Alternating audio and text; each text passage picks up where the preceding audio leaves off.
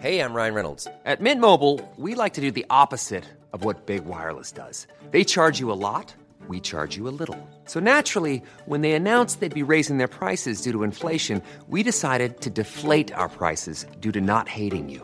That's right. We're cutting the price of Mint Unlimited from $30 a month to just $15 a month. Give it a try at mintmobile.com slash switch. $45 upfront for three months plus taxes and fees. Promo rate for new customers for limited time. Unlimited more than 40 gigabytes per month. Slows. Full terms at mintmobile.com. Eu sou Mário Persona e essas são as respostas que eu dei aos que me perguntaram sobre a Bíblia. Está acima de todo nome. Você tem coragem de se identificar por algum outro nome que não seja apenas o nome de Jesus?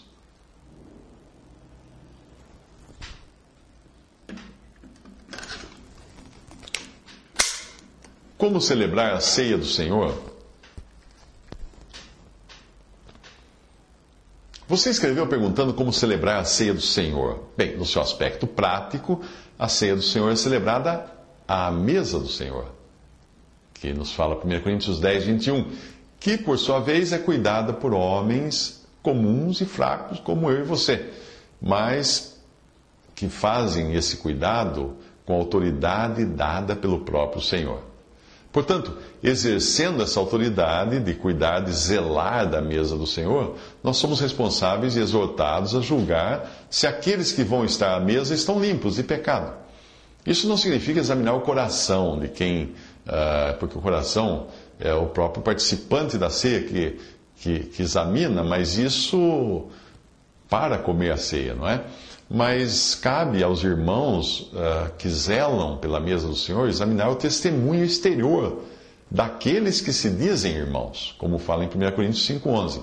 E é por isso que um visitante, quando estamos congregados ao nome do Senhor, e um visitante que chega e, e mesmo fala, ah, eu sou cristão, etc. e tal, ele não é admitido à ceia do Senhor. Ele pode até assistir à celebração, mas ele não participa do pão e do vinho, porque nós cremos que a assembleia que a reunião dos irmãos ali deve zelar para que exista separação do mal na mesa do Senhor. Nós nunca sabemos se um visitante é realmente convertido, ou, mesmo que seja, nós não sabemos se ele está vivendo em pecado. Aquele que deseja participar da ceia faz o seu pedido, e aí esse pedido é levado ao conhecimento da Assembleia. E depois, em um período de oração e observação quanto à idoneidade da pessoa, no sentido de não estar conectada com pecado moral, doutrinário ou eclesiástico, aí ela é convidada a tomar o seu lugar e participar dos símbolos, o pão e o vinho, em memória do Senhor. Uh, aonde eu congrego, nós nos reunimos aos domingos, primeiro dia da semana, que é o dia do Senhor, para a celebração. Nós nos sentamos num salão de reuniões, e alguns irmãos em outros lugares onde tem menos pessoas fazem isso em casa ou no escritório. Uh, nós temos uma, colocamos uma mesa no centro, onde Ali nela está apenas um pão, porque a Bíblia nos fala de um só pão, em 1 Coríntios 10, 17, e tem também um cálice com vinho. Uh, existe então a liberdade do Espírito Santo, conforme 2 Coríntios 3, 17, para ele levantar quem ele quiser, para fazer o que o Espírito quiser. E logo um irmão sugere um hino, outro irmão faz uma oração, uma ação de graças, outro irmão traz um versículo, uma oração de gratidão, de, um versículo que fale da, da morte de Cristo. É evidente que não existe uma ordem específica ou pré-determinada para as coisas acontecerem, porque é o Espírito Santo quem vai dirigir tudo. Existe, porém, um horário para começar e para terminar. Uh, horário aproximado, por razões óbvias, né? Porque ele foi estabelecido previamente pelos irmãos usando da autoridade que o Senhor deu de, o Senhor deu de ligar e desligar. Lá em Mateus 18, 18. O que nós ligamos da terra é ligado no céu. Ou seja, as decisões tomadas pela Assembleia, congregada ao nome do Senhor na terra, são decisões amparadas no céu. O céu reconhece essas decisões. Portanto, se algum irmão que sentir no coração se levantar e ir até a mesa para dar graças pelo pão e partir esse pão, ele vai fazer isso. Então ele vai lá, dá graças pelo pão, parte o pão, dá aos irmãos que vão passando de mão em mão, tirando um pedaço e comendo e passando adiante até que todos tenham participado, todos os que estão à mesa do Senhor, uh, tenham comido do pão. Então esse irmão, esse mesmo irmão, vai lá e dá graças pelo cálice de vinho, passa o cálice e da mesma maneira todos bebem do cálice. Na, na cidade onde eu congrego, em Limeira, nós costumamos fazer uma coleta no mesmo dia da ceia, logo após uh, comermos do pão e bebermos do vinho, é passado um, um saquinho para que os irmãos que tenham separado em casa algum dinheiro coloquem as suas ofertas nesse saco de, de tecido que passa de mão em mão. E também um detalhe: apenas os que estão à mesa do Senhor, os que participam da ceia do Senhor, é que colocam o dinheiro na coleta. Porque os que não estão, nós não sabemos se são incrédulos ou não.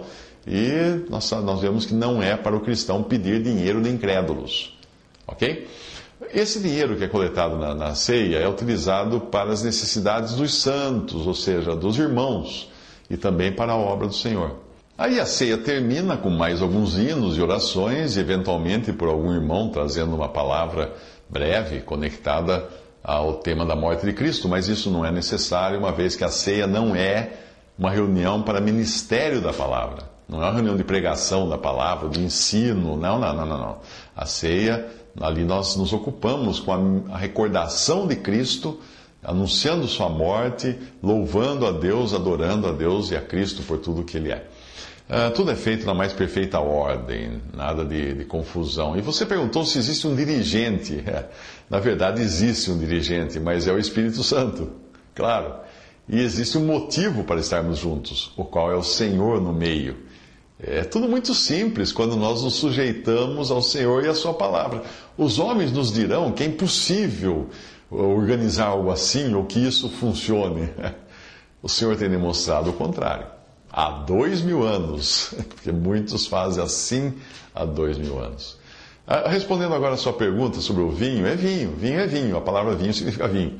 Uh, não havia, não existia vinho não alcoólico, vinho sem álcool na época do Senhor Jesus, porque a única maneira de você guardar o suco de uva é ou pela pasteurização, que foi inventada muito recentemente, ou então pela fermentação, que transforma o suco em vinho.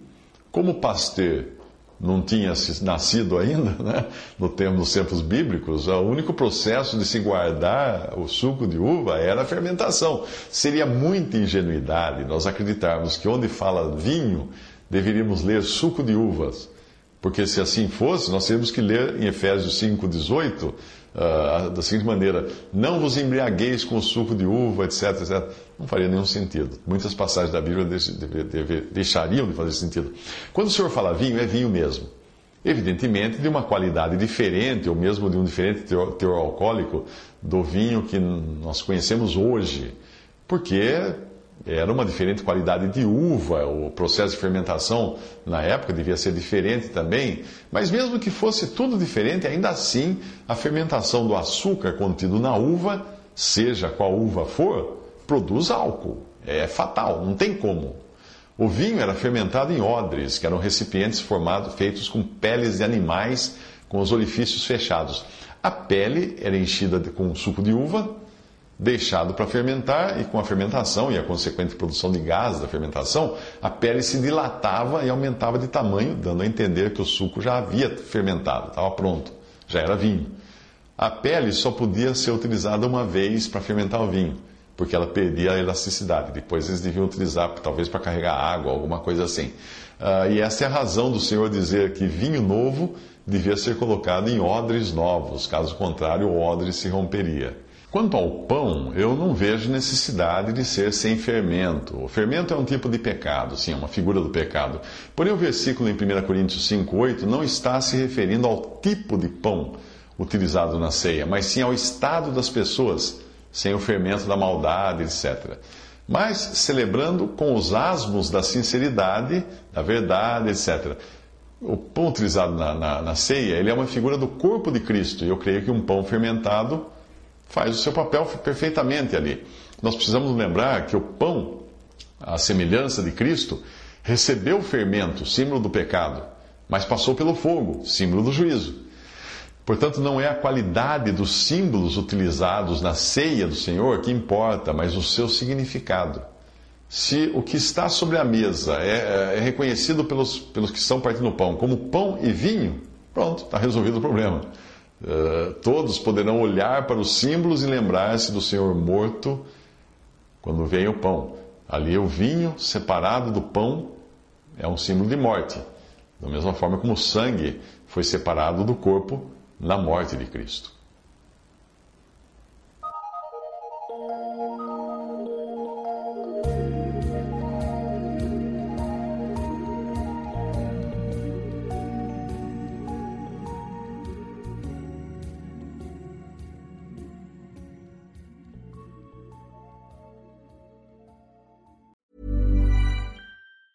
Planning for your next trip? Elevate your travel style with Quince. Quince has all the jet setting essentials you'll want for your next getaway, like European linen, premium luggage options, buttery soft Italian leather bags, and so much more. And is all priced at 50 to 80% less than similar brands. Plus, Quince only works with factories that use safe and ethical manufacturing practices. Pack your bags with high-quality essentials you'll be wearing for vacations to come with Quince. Go to quince.com slash pack for free shipping and 365-day returns.